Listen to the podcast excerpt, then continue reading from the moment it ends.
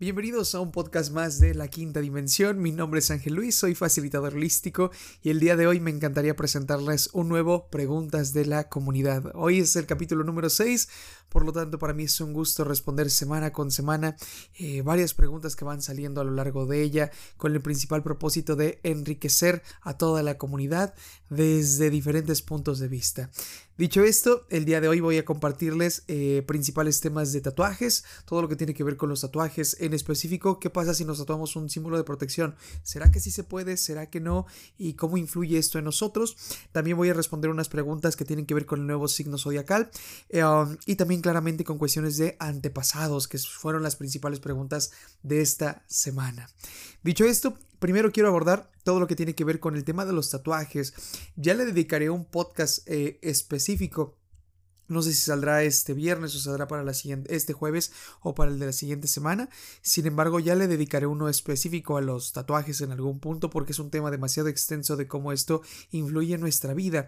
Sin embargo, mi querida Blue de, de TikTok, ella pregunta, si me tatúo un símbolo de protección, ¿También funcionaría? La respuesta es que sí, mi querida Blue y todos los miembros de la comunidad. ¿Por qué? Los tatuajes, literalmente, al ir en nuestra piel, funcionarían prácticamente igual que algún símbolo que lo portemos en el cuello, eh, algún símbolo que llevemos eh, dentro de nuestra ropa, en nuestros bolsillos, en nuestras carteras, etcétera, etcétera. Sin embargo, al estar plasmado en nuestra piel, y al ser un tatuaje permanente, obviamente, esto modificaría la vibración en nuestro cuerpo. Porque literalmente nuestro cuerpo es influenciable. Ya sabemos que nuestro cuerpo está programado o está conformado por claramente átomos y los átomos están vibrando. Por lo tanto, los átomos o esta energía densa, esta carne y los órganos, la sangre y demás, es literalmente átomos y a su vez es energía vibrando a diferentes ritmos, a diferentes velocidades. Por lo tanto, estas vibraciones, estas, estos ritmos son influenciables. ¿Por qué? Por las emociones. ¿Y qué controla las emociones? El entorno, claramente, nuestras creencias, la ropa que estemos vistiendo, las corrientes electromagnéticas que quizá eh, producen los televisores, las computadoras, los radios o cualquier dispositivo eléctrico eh, produce una cierta frecuencia. Eh, también puede ser la música, claramente, y también los símbolos, además de muchas cosas más. dicho esto, lo que hace un símbolo lo que hace un tatuaje en este caso es literalmente cambiar o modificar nuestra vibración, cambiar o modificar nuestras frecuencias.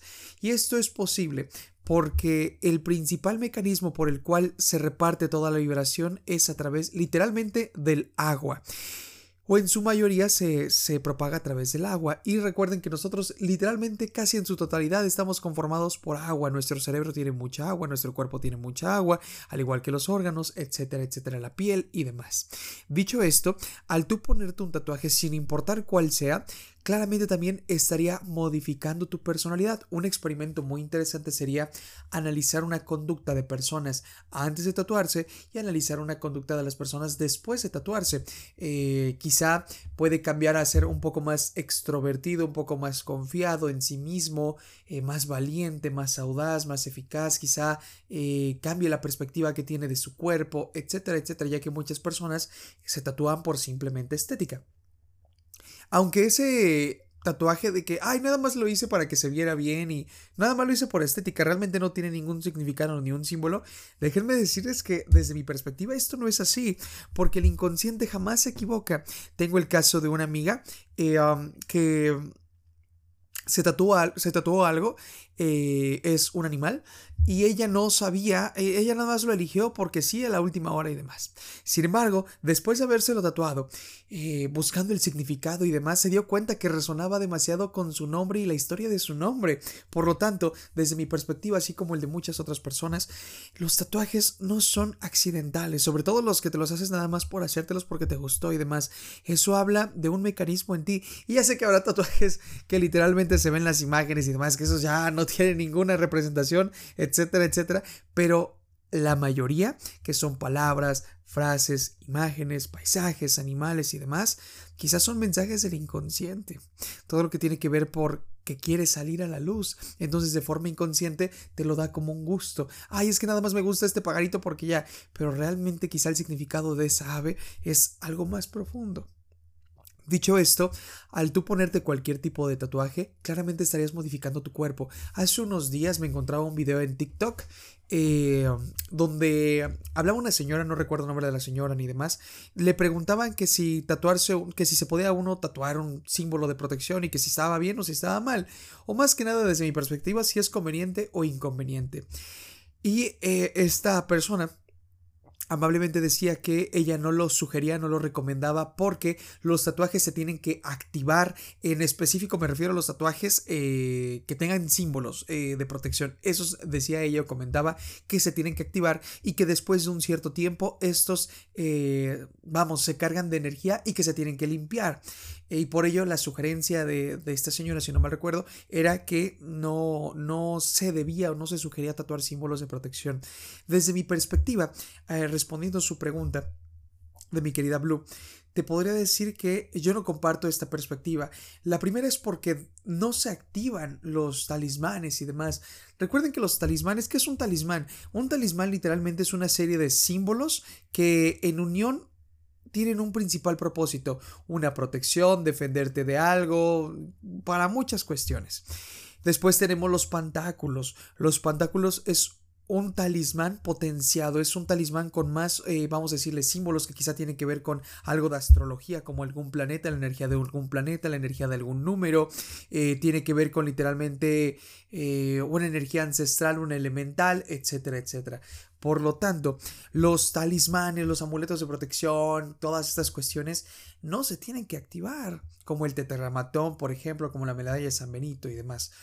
Eh, esos no se tienen que activar porque ya están activos. En el momento que se constituyen los símbolos y se termina toda la simbología de escribir, de plasmar, de grabar, eh, de fundir, etcétera, etcétera, en algunos casos con algún cierto tipo de metal específico como cobre, plata, oro, entre los aluminio quizá, entre los muchos que hay.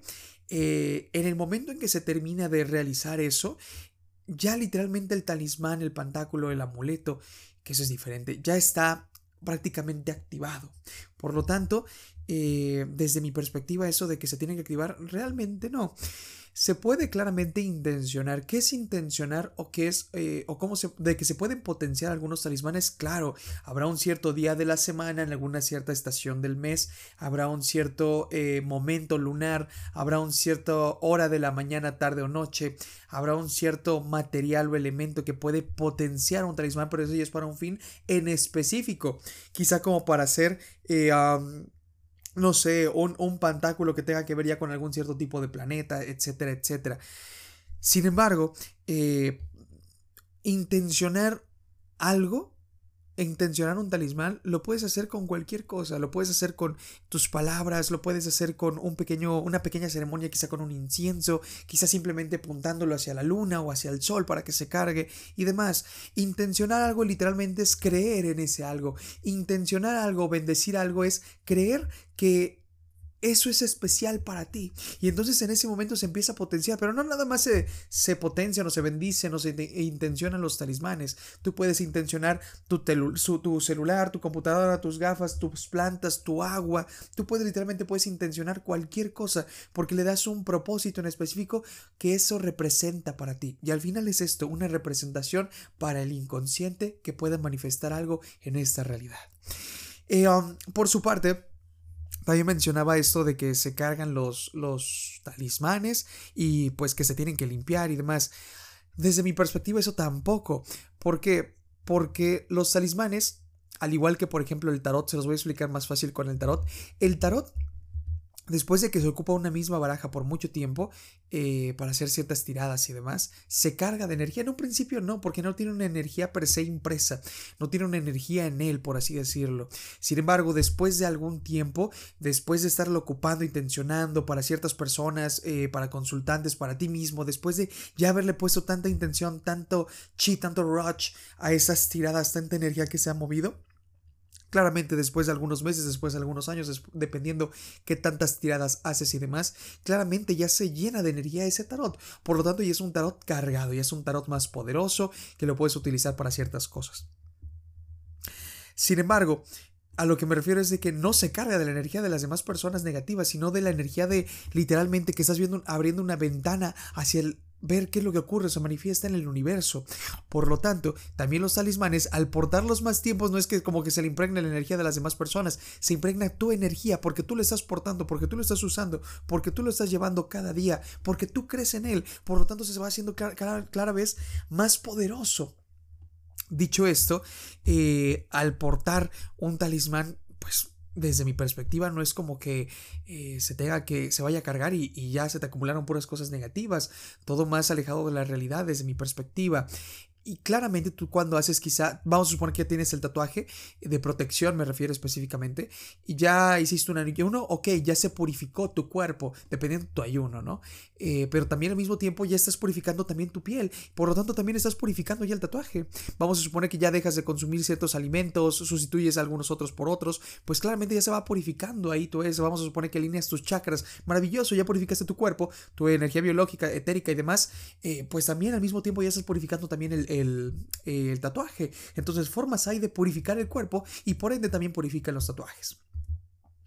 Por ejemplo, si es diferente algo que no guarda energía o que la potencia la tuya a un cuarzo. Un cuarzo de forma natural, claro que almacena energía, por ello se bendicen y se programan los cuarzos con ciertas energías en específico y las puede guardar, las puede retener. Es la, vamos a decirle, la función primordial de los cuarzos, ponernos a vibrar en su sintonía o cargar alguno en especial para que vibre en una sintonía específica de nosotros. Y eso es ahora sí, si tú lo portas, si anda como que acumulando la energía, vamos a decirle que de alrededor, la tuya, algo en específico y demás. Ahí depende para la programación que tú lo tengas. Entonces me extendí mucho con esta pregunta, pero quería que quedara lo más explicada posible porque es un tema muy interesante. Y eso me lleva a la siguiente. De mi querida Lencita, igual en TikTok, ella pregunta, ¿cuáles son los que ya vienen eh, activados? ¿Cuáles son los talismanes que ya vienen activados? Literalmente, mi querida Lencita, respondiendo también en la anterior pregunta, todos vienen ya activos. Eh, todos los talismanes, amuletos, vamos a suponer las, principales. Eh, la medalla de San Benito, el tetragramatón, ¿cuál otro se me ocurre? No sé, todo lo que tiene que ver con el nudo de bruja. Eh, quizá una pulsera roja. Muchas personas dicen, ¿cómo se activa una pulsera roja? Te, te la tiene que regalar alguna persona y demás. Y hacer los tres, los siete, los nueve nudos con amor, pero si no te ama puramente, entonces no sirve. Eh, si no te la puedes amarrar tú, eh, y a fuerza la tiene que ser de algún material en específico. Para nada, tú te puedes amarrar un hilo de, de costura y funciona. Y, y, los nudos que le quieres hacer, pues esa es más que nada una, una potencia simbólica, a lo que me refiero, ¿no? Consagrar algo desde tu perspectiva, potenciarlo desde tu perspectiva y por ello funciona más. Pero mm, tú puedes ponértelo, usarlo, te lo encontraste ahí en unas costuras de la abuelita, te lo pones y listo. Entonces, eh, eso es lo que te podría responder de esta pregunta mi querida Nencita. Dicho esto, quiero que pasemos a otra pregunta y esa me dice mi querida Mont Ángeles, es, es igual de TikTok, eh, y ella pregunta, ¿qué signo zodiacal debemos tomar a partir de este 2023? Muy buena pregunta, eh, eso salió sobre todo por... Eh, eso de que a partir del primero de enero del 2023 ya se hicieron oficiales, se supone que dos nuevas constelaciones, desde mi perspectiva son semiconstelaciones, Ofiuco y no me acuerdo cuál es el nombre de la otra, por ahí lo tengo apuntado, pero una es Ofiuco. Y dicho esto, eh, de forma muy rápida te podría decir que tú sigues eh, ocupando tus, tu mismo ciclo zodiacal. A muchas personas eh, he leído que se les movió y que ya no les resuena y que porque ya no les resuena y que no va con su personalidad y demás. pero esto es porque literalmente para que se fije en el inconsciente colectivo y por ende haga un cambio en la personalidad de cada persona, tienen que pasar cientos, si no es que miles de años de adaptar esas nuevas dos constelaciones y volverlas parte de nosotros. Pero como según mi perspectiva actual no va para allá, por lo tanto también no habría una modificación de nuestra personalidad. Eh, eso es lo que te podría responder de forma muy rápida. Eh, pero bueno, el anterior podcast que subí el día jueves, si no mal recuerdo, se trata específicamente de esto que se llama un nuevo zodiaco para este 2023, para todas las personas que quieran eh, saber un poco de astrología y de qué es lo que funciona y por qué funciona y demás, les sugiero que vayan a escuchar ese podcast Ahí me aviento esta pregunta en específico porque muchos de ustedes la, estaban repitiendo. Entonces, eh, bueno, de forma general así te puedo responder tu pregunta, mi querida Mont Ángeles. Después, me pregunta mi querida eh, María José. María José pregunta, yo nací el 16 eh, de X mes y el registro de mi nacimiento dice que es 17. ¿Influye en algo? Te podría decir que no.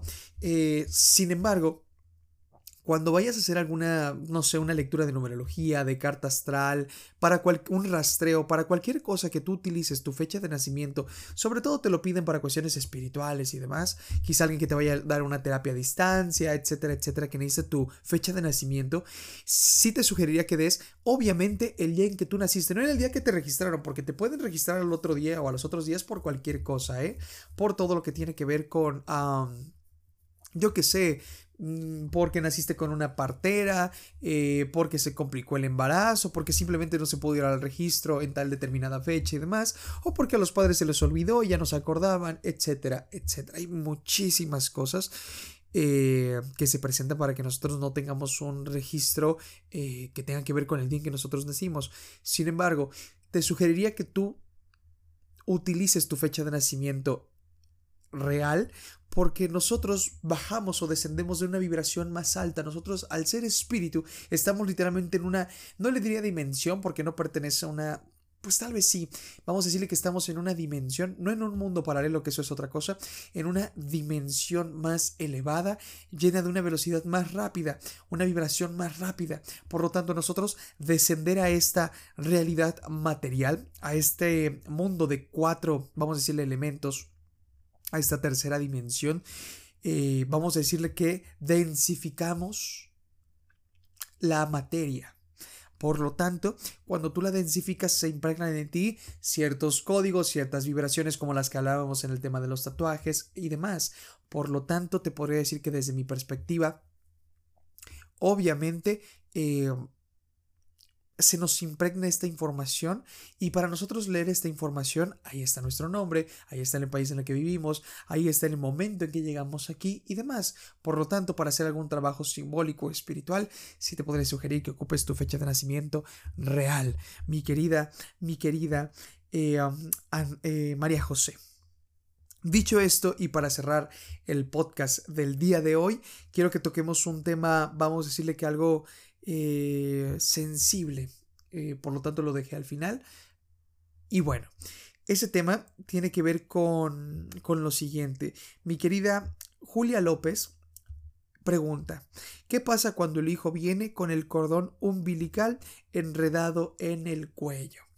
Eh, subí un video hace poco, ayer me parece, a TikTok y no tienen ni idea de la cantidad de comentarios de mamás que me comentaron todo esto y de personas que tuvieron también este misma, esta misma dificultad cuando nacieron. Por lo tanto, se me hizo eh, impactante ver que a muchas personas eh, les ocurre todo esto.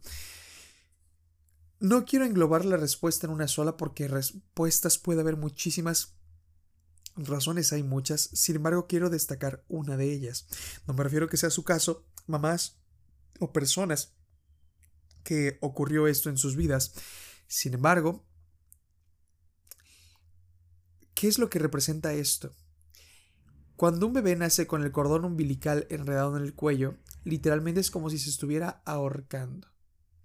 Por lo tanto, una de las respuestas es que quizá durante algún periodo del embarazo, de forma consciente o inconsciente, eh, la mamá o también el papá, ya hablaré un poco del papá ahorita terminando esto, eh, tuvo pensamientos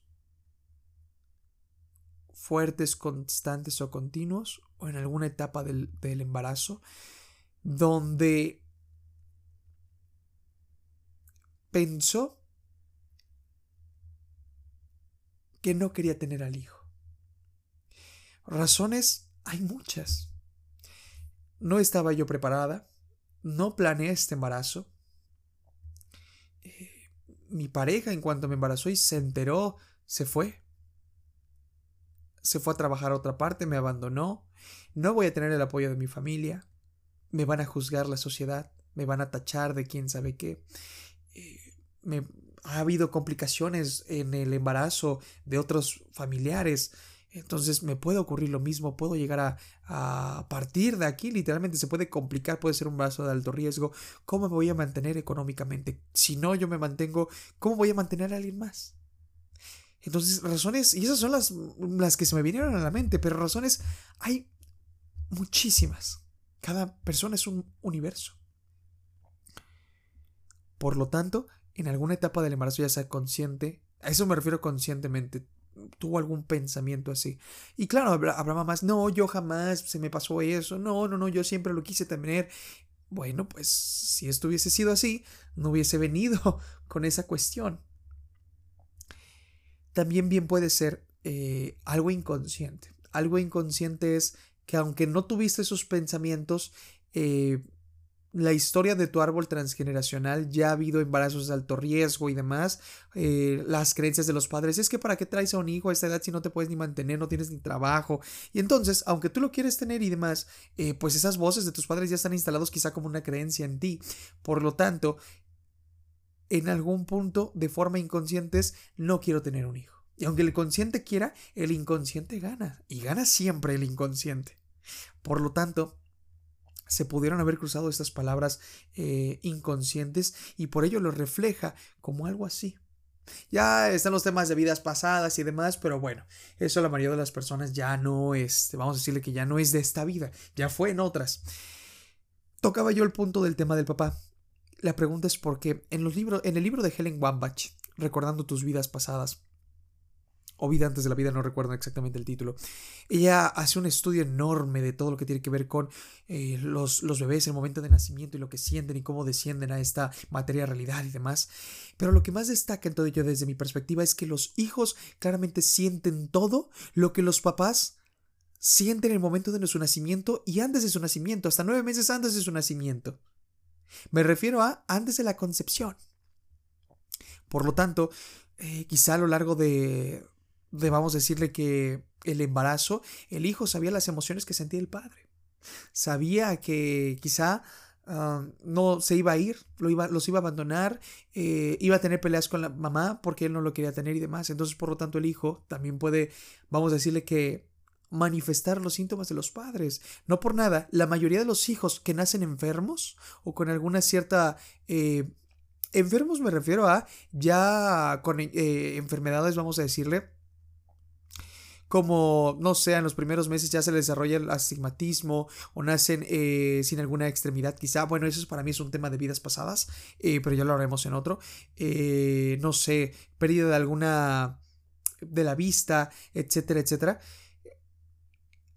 Desde mi perspectiva y los estudios que he visto, es porque no, no es por casualidad, sino porque es que es cuestión de los padres todo lo que los padres no saquen a la luz, no se preocupen, los hijos lo sacan. ¿En, dónde? En el nacimiento. Dicho esto, eh, el hijo en este caso también podría desarrollar o manifestar los síntomas del padre eh, y por ello quizá enredarse el cordón umbilical. Ya la última y la que también me gustaría mencionar es que también puede ser una lección para los padres si es que el hijo no, no logra nacer y demás, pues claramente es una lección de vida para los padres y quizás algo que vinieron a comprender y a integrar eh, como parte de ellos mismos para crecer en amor y en armonía eh, y comprender claramente sus... Eh, cuestiones inconscientes, porque en algún punto también ya lo pactaron con el hijo antes de incluso venir aquí.